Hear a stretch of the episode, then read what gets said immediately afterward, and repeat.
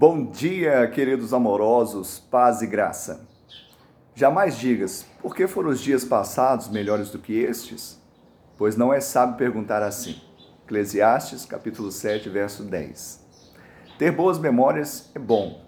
Trazer a memória que dá esperança é excelente.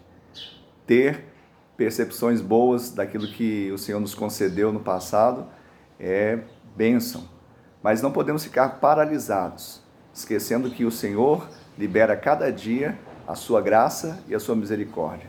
Pessoas que ficam assim, presas no passado, elas não avançam para aquilo que o Senhor tem.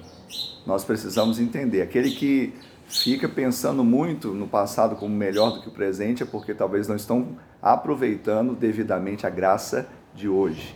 Você aproveite aquilo que o Senhor tem para você hoje. Que Ele te abençoe e te dê um dia de bênção e vitória em seu nome.